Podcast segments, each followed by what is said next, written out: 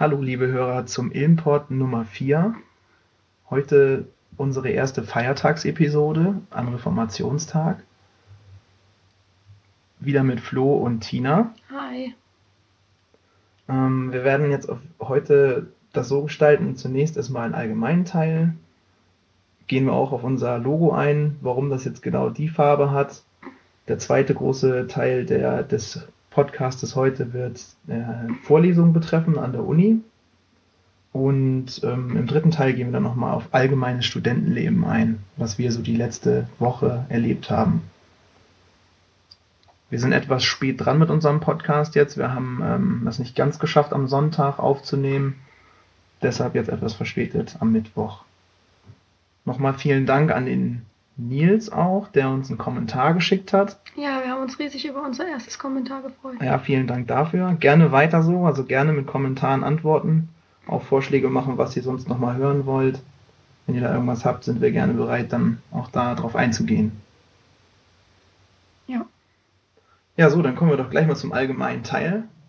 Feiertagsepisode haben wir ja schon gesagt, heute Reformationstag. In fünf Bundesländern Gibt es den haben Reformationstag? die Leute auch frei, ja genau. Ja. Morgen ist dann noch Allerheiligen, ebenfalls in fünf anderen Bundesländern. Ich habe vorhin noch mal kurz bei Wikipedia reingeschaut. Man hört es ja immer wieder, dass Bayern die meisten Bundes, äh, die, die meisten Feiertage hat und ja, es ist wirklich so 13 Tage im Jahr frei. Schlechter fällt es dann aus in, in Hamburg. Äh, die haben, ich schaue gerade nochmal nach, ja, neun zum Beispiel. Nur. Also Tina, wenn wir fertig sind mit dem Studium, werden wir nach Bayern ziehen. hä? Ja, das wäre, das ist doch eine super Idee, genau. Ähm, ja, was war denn eigentlich am Reformationstag? Ja, am Reformationstag hat, also angeblich soll es so gewesen sein, dass dieser berühmte Martin Luther, bekannt aus dem Evangelischen, Mhm. dass der, dieser Theologieprofessor, der hat ja da diese 95 Thesen in Wittenberg an die Schlosskirche oder so geschlagen. Und da ging es um die ganze Situation wegen Ablasshandel und äh, Buße tun und so weiter. Naja, also das war, glaube ich, so der, der Grund für den Reformationstag, warum der gefeiert wird. Der wird auch vorwiegend in den Ländern gefeiert, wo mehr evangelische Leute unterwegs sind. Christen so, ne? Ja. Genau. Und Allerheiligen ist, glaube ich, dann ein Feiertag, also der Feiertag, der morgen ist, der dann in den katholischen Regionen. Wobei momentan, äh, es geht da ja um Protestanten, Entschuldigung, ja, genau. Naja, Ja, naja, gut, so viel dazu. genau. Zum Feiertag. Na, aber natürlich Zeit zum Podcasten am Feiertag. Ja, kein Stress, kein Hin- und Hergerenne auf dem Campus. Okay, Ja. das ist unser Tag. Wir werden ihn gleich noch weiter genießen, aber jetzt erstmal noch zu unserem äh, Logo, warum das überhaupt hellblau gestaltet wurde. Ja, vielleicht haben sich da schon einige gefragt, warum haben die denn so ein Babyblau genommen? Das ist nicht, weil wir kleine Kinder haben, die Jungs sind oder so, sondern das ist, ähm, weil das Logo von Ilmenau, das ist auch blau. Und in Ilmenau gibt es da immer so einen Spruch, den, der persönlich absolut nicht zutreffend ist, also finde ich. Der ist nicht zutreffend, aber es heißt immer in Ilmenau, da ist der Himmel blau. Der Spruch geht dann noch weiter, das heißt dann in, Ilmenau, da ist der Himmel blau, da tanzt der Ziegenbock mit seiner Frau. Und in Ilmenau in der Stadt gibt es auch einen Brunnen, wo dann der Ziegenbock mit seiner Frau da drauf tanzt. Also das ist irgendwie so ein Wahrzeichen. So ganz habe ich es auch noch nicht so verstanden. Vielleicht sollte man mal eine Stadtführung machen.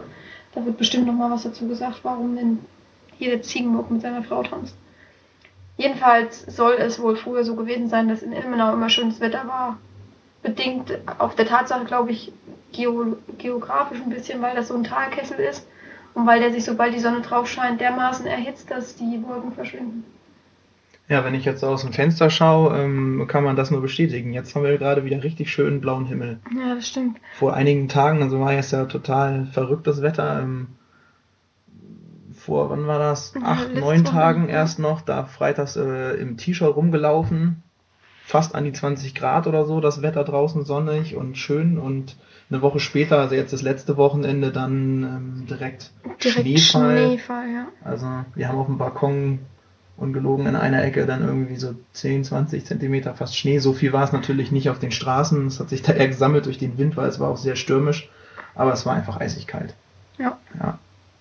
Jetzt geht's wieder heute. Naja, dann kommen wir jetzt mal zu dem Vorlesungsteil. Also allgemein zu den ganzen Vorlesungssachen wollen wir nochmal sagen, dass äh, alle Angaben, die wir hier so machen und was wir so erzählen, natürlich alles ohne Gewähr ist. Also das ist so das Wissen, was wir, wir aus der Vorlesung mitnehmen. Und äh, es kann natürlich auch sein, dass wir da mal was falsch verstehen. Es kann natürlich auch sein, dass wir es falsch rüberbringen, aber richtig meinen. Und das sind immer die besten Ausreden, auch in den Klausuren. Das habe ich doch anders gemeint. Ja, nee, also es kann auch. Also wir geben da kein Gewähr und wir versuchen nur das wiederzugeben, was wir selber aus den Vorlesungen mitnehmen. Ja, so viel dazu. Ja. ja, zu den Vorlesungen, die wir uns heute überlegt haben, wollen wir ein bisschen was zu äh, Petri-Netzen erzählen. Dann wolltest du ein bisschen du, was, ja, ja, ich mach bitte. Du wolltest dann ein bisschen über deine Literaturrecherche erzählen im IT Governance und dann wollte ich noch ein bisschen was zu den Krankenhausinformationssystemen erzählen. Ja, zu den Petri-Netzen, da haben wir ja schon mal so ein bisschen einleitend, hatte ich da glaube ich schon mal in der ersten Episode was gesagt. Also, ähm, was sind Petri-Netze? Da hat unser Prof in der Vorlesung gesagt, äh, ja, das sind die Netze vom Karl Adam Petri. Und also da kommt der Name her. Und in den Netzen, diese Netze sind einfach dafür da, dass man, man parallel und verteilte Systeme synchron darstellen kann mit parallelen Akteuren. Und ja, also die Netze können dann ähm, zum einen modelliert werden, sie können dann simulativ untersucht werden und auf formale Eigenschaften in irgendeiner Form analysiert werden. Und sie find, man findet sie natürlich in verschiedenen Anwendungsbereichen. Und wir hatten in der Vorlesung ein Anwendungsbeispiel mit drei Studenten. Wobei ich es jetzt noch ein bisschen abgewandelt habe. Ich glaube sowas in der Vorlesung nicht. Also ich habe mir jetzt überlegt, dass man halt drei Studenten hätte.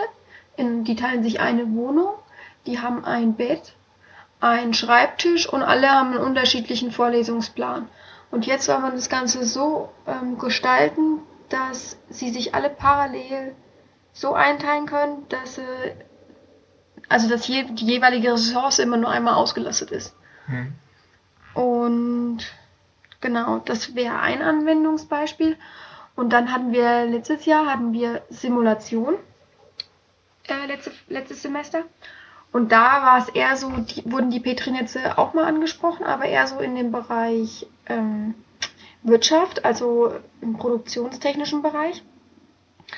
Und zwar ging es dann halt um äh, irgendwelche Produktschienen, irgendwelche Supply-Systeme. Und da wäre natürlich ein ganz einfaches Beispiel, dass man vielleicht, ähm, also wenn man einen Betonblock fertigen möchte, braucht man ja verschiedene Ressourcen. Das heißt, man braucht Beton und man braucht eventuell Stahl, also wenn es ein Stahlbetonblock werden soll. Und die zwei Sachen kommen parallel und müssen dann, ergeben dann eine Stufe sozusagen. Das wäre vielleicht auch noch ein Anwendungsbeispiel, so ein bisschen mehr aus der Wirtschaft. Ja, und diese Petri-Netze werden dargestellt in, mit verschiedenen Elementen. Und das ist ziemlich kompliziert, deswegen habe ich es für euch mal aufgezeichnet und ich werde es nachher auch mit ähm, hochladen, das Bild, damit ihr euch das Bild auch mal angucken könnt, was ich jetzt so versuche zu erklären.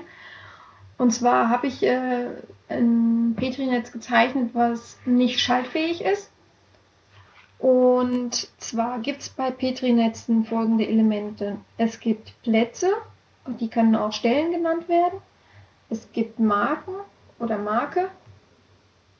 Ähm, es gibt Transition. Das ist immer der Bereich, an dem dann geschaltet wird. Es gibt Kanten und es gibt einen Vorbereich der Transition und einen Nachbereich der Transition. Und wenn man sich jetzt einfach mal, ich spreche jetzt mal einfach, damit man sich bildlich vielleicht ähm, vorstellen kann. Also wir haben zwei Bubbel auf dem Blatt oder zwei Kreise auf dem Blatt. In diesen Kreisen ist jeweils ein Punkt. Und das sind dann die Marken. Und diese Marken sind eigentlich die, die dann durch das Petri-Netz wandern. Und ja, dann. Können aber auch mehr sein, oder? Mehr ja, Marken. es können auch mehr Marken mhm. sein. Also ich habe jetzt in dem Beispiel, was ich dann auch mit hochladen werde, sind in jedem jeweilige, in jeweiligen Platz ist immer nur eine, eine Marke drin. Ja, diese, diese Plätze sind auch nummeriert, durchnummeriert, Platz 1 und Platz 2. Und diese gehen dann mit einem Pfeil die Pfeile werden als Kanten bezeichnet, gehen dann auf eine Transition. Die Transition wird immer so als schwarzer Strich in irgendeiner Form eingezeichnet und meistens mit einem T, weil die auch durchnummeriert werden. Also wird dann nochmal T dran geschrieben, dann T1, T2, T3, je nachdem. Und ja, und wenn das dann geschaltet hat, dann kommt am Ende wieder was raus. Das ist dann wieder eine Kante, also wieder ein Pfeil. Und der geht dann wieder auf einen neuen Platz und in dem neuen Platz befindet sich dann wieder eine Marke oder eben nicht. Ja, und die, die sind, Netze sind schaltfähig, wenn, wenn, eine, wenn eine Schaltung durchgeführt werden kann, ohne dass irgendwo ein Konflikt auftritt. Und bei dem Beispiel, was ich hier habe, ist sowohl, also in jedem Platz ist nur eine Kapazität von 1 und am Ende des Beispieles ist schon eine Marke in, in, in dem Platz drinne. Also könnte nach dem Schalten, da ist keine Kapazität mehr da, es könnte dort keine Marke mehr liegen und somit ist das Beispiel nicht schaltfähig. Und da gibt es aber unendlich viele Beispiele, wo es dann schaltfähig ist. Und das ist auch nur ein ganz kleiner Ausschnitt. Also das müsst ihr euch dann angucken, wenn es euch interessiert. Die Netze sind dann halt unendlich groß. Also das ist immer nur so ein Teilbereich eines Netzausschnittes. Ja, so viel erstmal zu den Petri-Netzen. Also ich weiß nicht, ob man das jetzt so versteht ohne Bild, aber ihr könnt ja mal ein Feedback geben. Wenn nicht, dann streiche ich das Fach einfach von unserer Liste und erzähle nie wieder drüber. So, jetzt bist du dran. Erzähl mal was zu Das sieht, sieht immer ziemlich ähm, umfangreich aus, ne? Gerade wenn man so ein größeres Petri-Netz dann hat, man muss sich damit erstmal ein bisschen beschäftigen. Ja.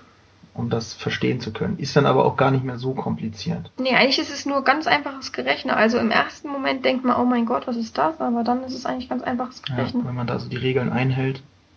Und vor allem ist es, wird. ist es wirklich äh, eine, eine schöne Darstellung, um einen Prozess, einen parallelen Prozess logisch darzustellen. Mhm. Wenn man erstmal die Kenntnisse weiß und weiß, was so ein Netz auszeichnet. Mhm. So, du wolltest uns jetzt was zu deiner Literaturrecherche erzählen, die du für IT-Governance machen musst. Genau, ja, im, im, im Fach äh, Information Management ähm, haben wir jetzt die Aufgabe bekommen, eine Literaturrecherche durchzuführen, also selbstständig uns Informationen zu besorgen zum, zum Titelthema IT Governance. Ähm, ja, man könnte natürlich jetzt den einfachsten Weg wählen und ähm, sucht im Internet danach. Ja, da findet man sicher eine gute Zusammenfassung, aber wir sollen ja das äh, wissenschaftliche Arbeiten auch lernen und dazu zählt halt auch eine Literaturrecherche. Ähm, ja, ich habe das über so ein empfohlenes, also vom Professor empfohlenes Konzept gemacht, wie man Literatur überhaupt erstmal analysiert und da gibt es ein sehr gutes Paper von ähm, Webster und Watson, was erwähnt wird, oft auch. Ähm, und das beschreibt ganz gut, wie man, wie man Literaturrecherchen durchführen kann. Zum einen beschreibt es halt das methodische Vorgehen und ähm, auch beschreibt so ein bisschen zwei Ansätze, wie man tabellarisch dann ähm, schön seine, seine, sag, ich, sag mal, Literaturfunde aufarbeiten kann. Äh, der, der Text ist erstmal in Englisch, man kann sich da ganz gut durcharbeiten. Also wenn man jetzt dem Englischen nicht so mächtiges gäbe, ist auch noch äh, deutsche Fassungen, die ähnlich sind, von Peter Fettke, wo es auch äh, darum geht, ähm, Untersuchung der Forschungsmethoden, die man da im Bereich Wirtschaftsinformatik nutzen kann. Wobei das auch auf andere äh, Wissenschaftsbereiche ausdehnbar ist. Aber nochmal zurück jetzt zu dem von Webster und Watson. Da ist es so, die schlagen vor, zunächst ähm, es, gibt da, also man muss ja sagen, es gibt da zwei verschiedene Ansätze. Zum einen den autororientierten Ansatz, also vom Autor aus gesehen, und dann einen konzeptorientierten Ansatz.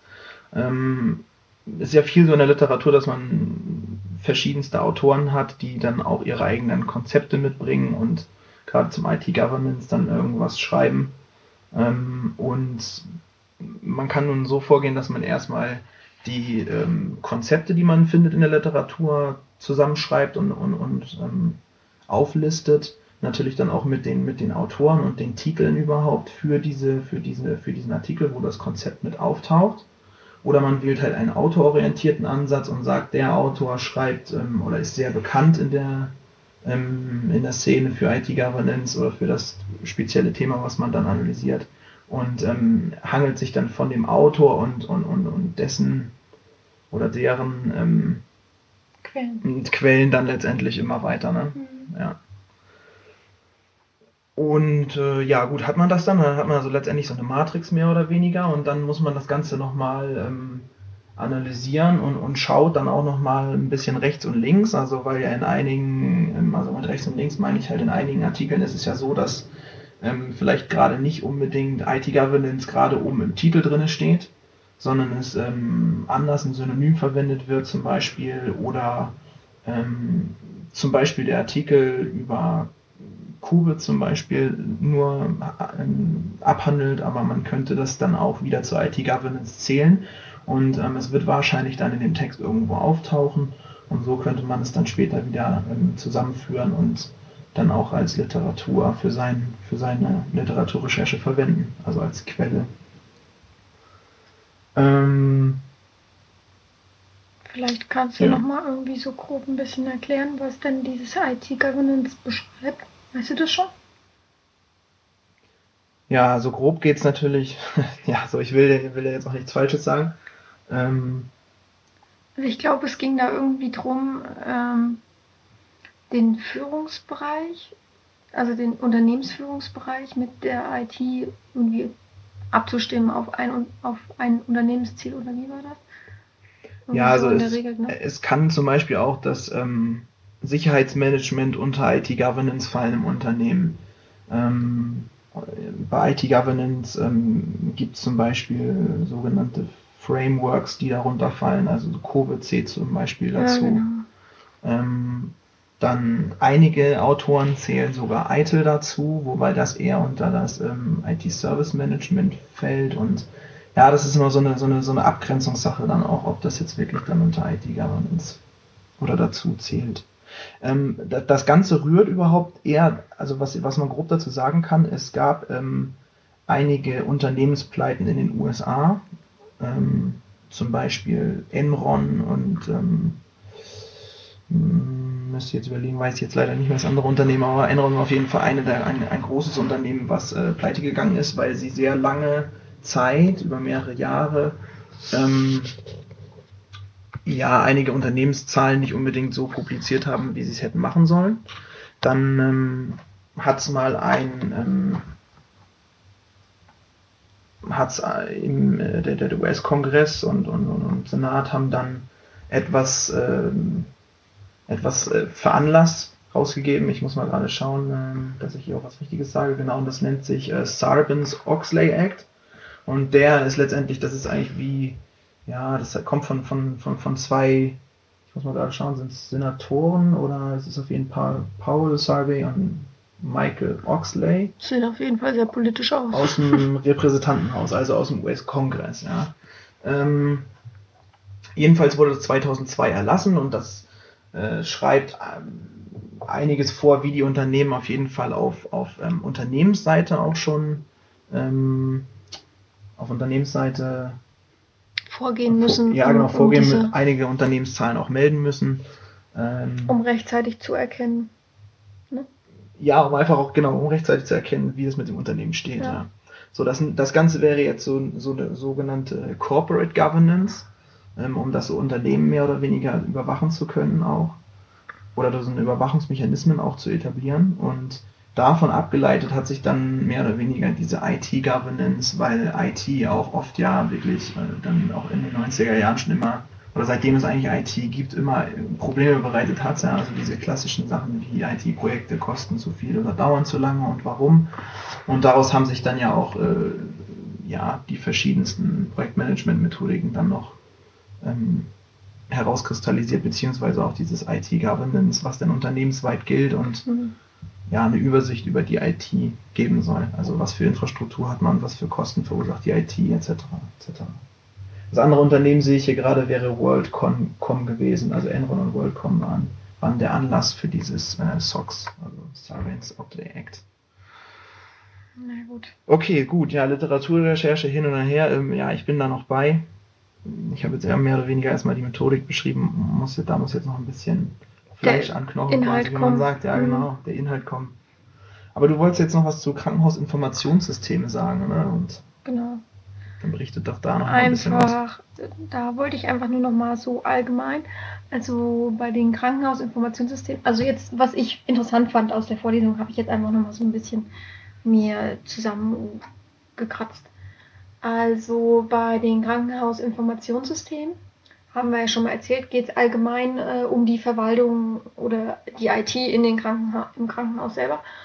Und zum einen Bereich des Krankenhausinformationssystems gehört auch die Patientenverwaltung.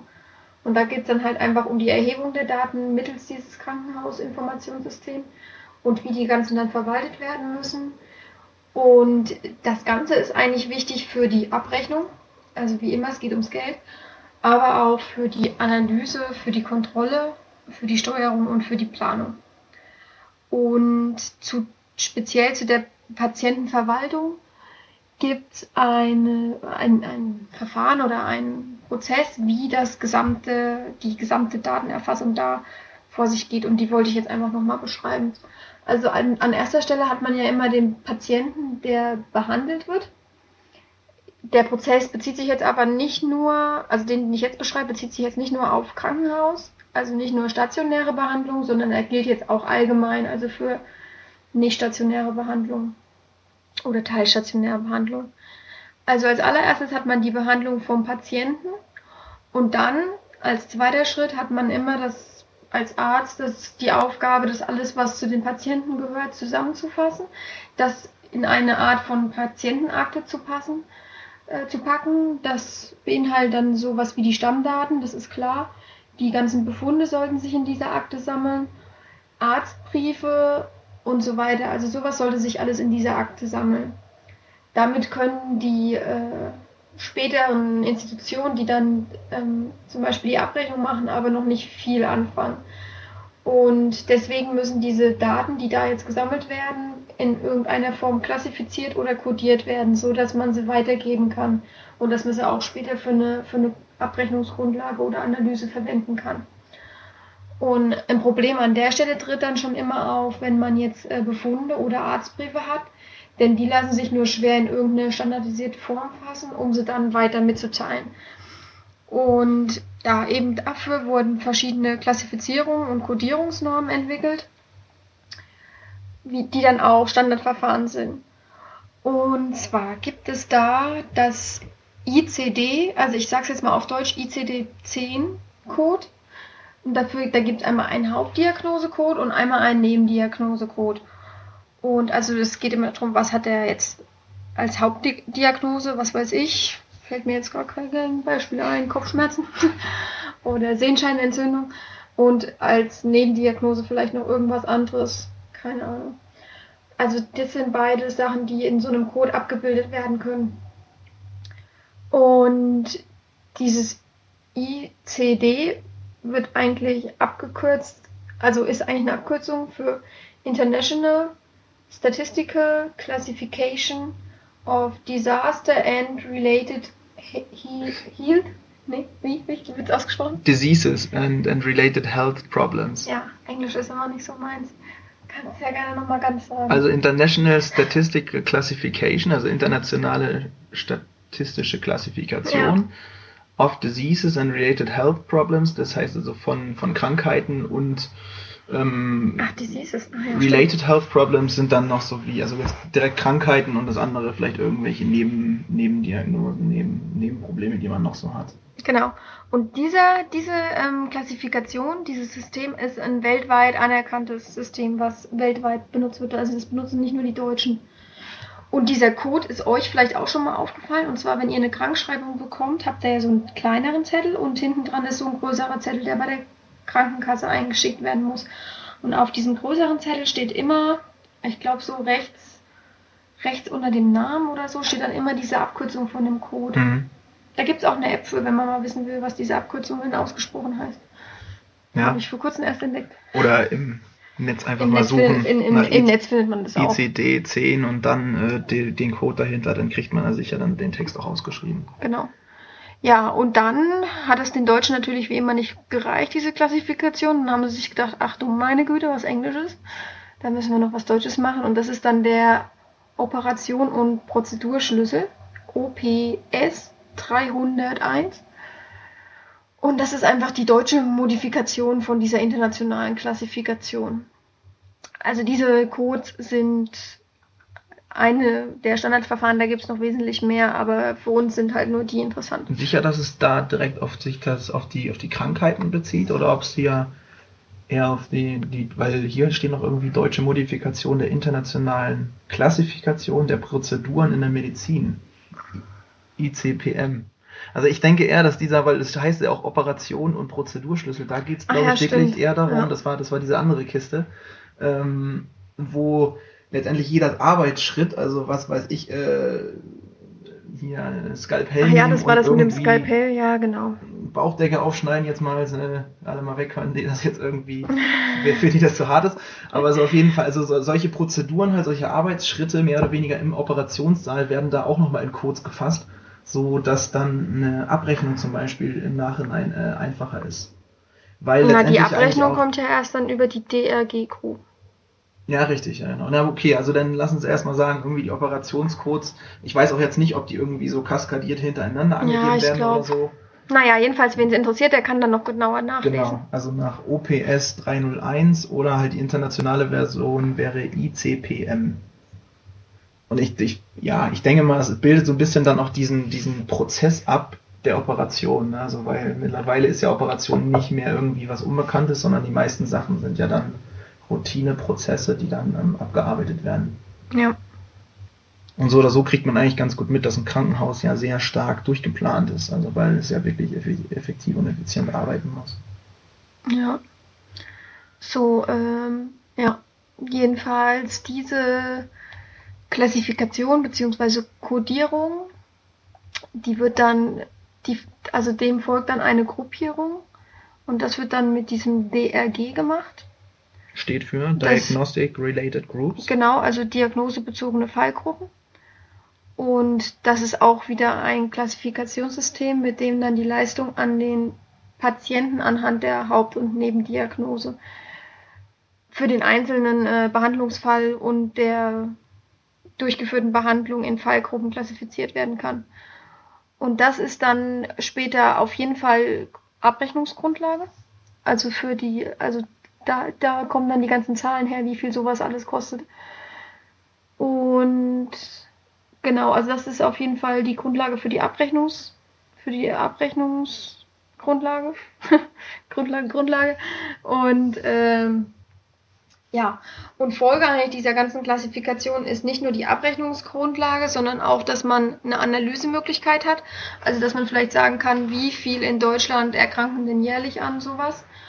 Ähm, es ist irgendwo auch eine Kontrollfunktion, dann kann man nochmal gucken, wie wurde das einzeln durchgezogen Mhm. oder wurde da noch irgendwas anderes behandelt.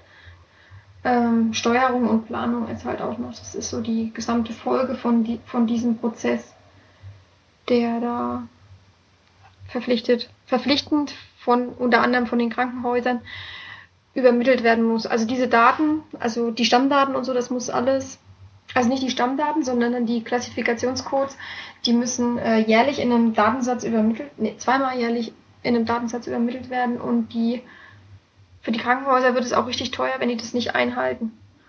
Naja, und jedenfalls sind dafür die, um das auch mit zu kontrollieren und zu strukturieren Mhm. und auch eventuell zu erinnern, dafür sind halt auch wieder die Krankenhausinformationssysteme da. Schön finde ich da hier auch die Bemerkung dazu, dieses DRG ist ein ökonomisch-medizinisches Klassifikationssystem. Also da wird direkt schon wieder die Verbindung zwischen äh, Heilung und, und Geld ne? irgendwie hergestellt. Ja. Ja, Ja, so viel zu den Krankenhausinformationssystemen. Oh, ich sehe schon, wir sind hier gerade an unseren 30. Ah, wir sind bei 29. Müssen wir noch schnell, geben wir jetzt Gas. Äh, Wir sind jetzt bei Punkt 3, Studentenleben noch schnell abhandeln. Du hast was Cooles im Internet entdeckt. Nee, ich habe nicht was Cooles entdeckt, aber ich, mir wurde es mitgeteilt von Okay. einem Arbeitskollegen. Okay. Und zwar zum, ähm, also ich weiß nicht, wer von euch Hasso Plattern, nee, Pl- Plattnern heißt er, glaube ich, Plattner. Plattner, ja. Plattner kennt. Also es war der SAP-Gründer und ist, glaube ich, mittlerweile noch äh, Aufsichtsratsvorsitzender, glaube ich. Aber Ja. bin ich mir jetzt nicht sicher. Müsste man nochmal mal recherchieren. Jedenfalls hat dieser tolle Mann ein Institut gegründet oder ist halt Mitbegründer dieses Institutes oder es ist auch nach ihm benannt. Nee, er ist Mitbegründer in Berlin. Ja, mit- hat genau. mittlerweile jetzt schon Standort auch, äh, glaube ich, irgendwo. Und da kann man ähm, in diesem Institut, also wenn man mal danach sucht, wir tun den Link nachher auch noch mit veröffentlichen, kann man sich für äh, Kurse anmelden und kann Kurse belegen, also Kurse, die in irgendeiner Form mit der IT zu tun haben. Und nächste Woche am 5. beginnt wieder ein neuer Kurs und der heißt Internet Networking mit TCP und IP. Einführung also- in das Internet-Working mit TCP/IP. Genau. Also für alle, die, die das interessiert, ist sehr zu empfehlen. Ich hatte in den letzten Kurs schon mal reingeguckt, habe dann aber nicht die Zeit gehabt, komplett mitzumachen. Also man bekommt Wochenaufgaben, die man dann halt erfüllen muss. Und man kann auch am Ende dann einen Test schreiben und kann auch wirklich eine Zertifizierung bekommen. Und das ganz Tolle an der gesamten Geschichte ist natürlich, dass es kostenlos ist. Also es sind Online-Kurse, die dann kostenlos Mhm. abgehalten werden können. Also Dauern immer so sechs, sechs Wochen und also es gibt sie in Englisch, aber man kann sie auch in Deutsch haben, wenn man möchte. Genau. Start Genau. ist nächste Woche, 5. 5. 5. November. November, genau. Kurssprache Deutsch, Professor Dr. Christoph Meinl. Genau. Und man muss sich hier anmelden. Ich, Ja, man muss sich da ja, anmelden. gut, muss man sich halt registrieren mit seinen Daten, damit man da also kommunizieren ist kann. auf jeden Fall empfehlenswert. Ja, und dann, ich weiß nicht, wir können ja noch kurz sagen, was wir nächste Woche, letzte Woche so ein bisschen am Studentenleben hatten. Dann würde ich sagen, machen wir den Punkt dann nächste Woche mal mit. Aber zum Studentenleben letzte Woche, wir haben Semesteranfangsparty gehabt, das heißt bei uns kurz SAP. Das Wo war wir auch wieder bei dem- Sause. Konzert werden. ja, das war auch große Feier und war sehr lustig, hat viel Spaß gemacht. Das war am Dienstag. Am Donnerstag war dann äh, in Erfurt, das ist ungefähr 50 Kilometer von hier weg, ein Kraftklub-Konzert. Und äh, da ich da begeisterter Fan bin von dieser Band, begeistert, was heißt begeistert, aber ich habe die halt so für mich entdeckt. Kraftclub, äh, Kraftclub, Band aus Chemnitz, muss Aus man dazu Chemnitz, sagen. genau. Oder eine Gruppe. Ja. Gruppe. Und also ich finde die ganz gut. Ja, wir haben Bisschen da ähm, Hardcore ordentlich teilweise. geschwitzt, schön einige Leute gepokt im Kreis, aber Extrem. am Also Rand ging's. am Rand ging's. Aber es war ähm, ja sau heiß. Also, Also war es war heiß. fast schlimmer als ein Halbmarathon zu laufen, da mitzumachen. Ja, und dann am Wochenende, deswegen hatten wir auch keine Zeit für äh, Podcasting. Flo war unterwegs und ich war auch unterwegs. Ich war auf dem Bachelorball von, ähm, also da wo ich damals studiert habe, in Gera, da ist ähm, jährlich wieder ein Bachelorball und wir als ehemaligen laden uns da immer selber ein in einer kleinen Gruppe und gehen da jedes Jahr hin und sehen dann halt mal den ehemaligen Studienrichtungsleiter, ja, und haben da immer Spaß. Und du warst, Ich war ähm, in Erfurt für ein, für ein Wochenende von Freitag bis Sonntag und ähm, war da bei einer sogenannten Reunion, also ein Wiedertreffen von ähm, vielen, die in den USA waren. Und zwar war ich auch mit einem Austauschprogramm, dem PPP, Parlamentarisches Patenschaftsprogramm in den USA. Und wir haben da einen ähm, ehemaligen Verein, einen Alumni-Verein und wir treffen uns jedes Jahr einmal irgendwo in Deutschland verteilt. Und dieses Jahr war es gerade mehr oder weniger so ein Heimspiel hier in Erfurt.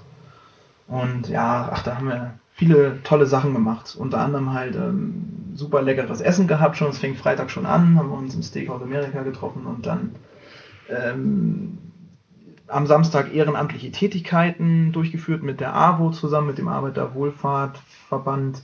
Äh, sind wir zum Beispiel oder eine, eine kleine Gruppe und ich sind dann in so einen Kindergarten gegangen, haben dort äh, eine, eine Turnhalle ehrenamtlich weiß gemalt und äh, angestrichen die Wände und draußen äh, Laub gehakt. Äh, dann hat es ja noch geschneit den Abend vorher. Es lag ganz viel Schnee auf den Ästen, die sind dann auch teilweise abgebrochen. Die haben wir dann noch wieder beseitigt, sodass die Kinder da sich auch nicht verletzen.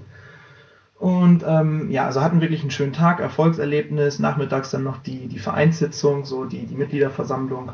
Sonntag dann noch äh, ein bisschen das ganz Nette ausklingen lassen und dann wieder heim. Ja, so sind wir jetzt äh, schon äh, drei, vier Dank. Minuten über der Zeit. Also wir wollen uns jetzt auch gar nicht mehr länger hier unterhalten. Nächste Woche kommt dann nochmal was zum Buddy-Programm hier. von Ilmenau, In genau, Ilmenau. darüber wollte ich eigentlich noch was erzählen. Das war ja mit dem Austauschstudenten, was schon mal angekündigt war, aber da erzählen wir dann Ja, noch wir nächste schieben das jetzt einfach so lange Genau. uns her, bis wir keinen Zuhörer mehr haben. Genau. nee, Quatsch. Okay. Na gut, wir wünschen euch noch für alle, die die Feiertag haben, heute noch einen schönen Feiertag und für alle, die die morgen Feiertag haben, morgen einen schönen Feiertag Ja, und eine schöne Restwoche. Das kommende Wochenende ähm, haben wir noch so ein bisschen eine kleine Überraschung, werden wir nächste Woche drüber erzählen. Ne? Mhm. Okay, gut. Schauen wir mal, was wir da noch so berichten können. Also dann, bis zum nächsten Bis Mal. zum nächsten Podcast. Schreibt uns Kommentare. Ja, genau, das nicht vergessen. Bis dann. Tschüss. Tschüss.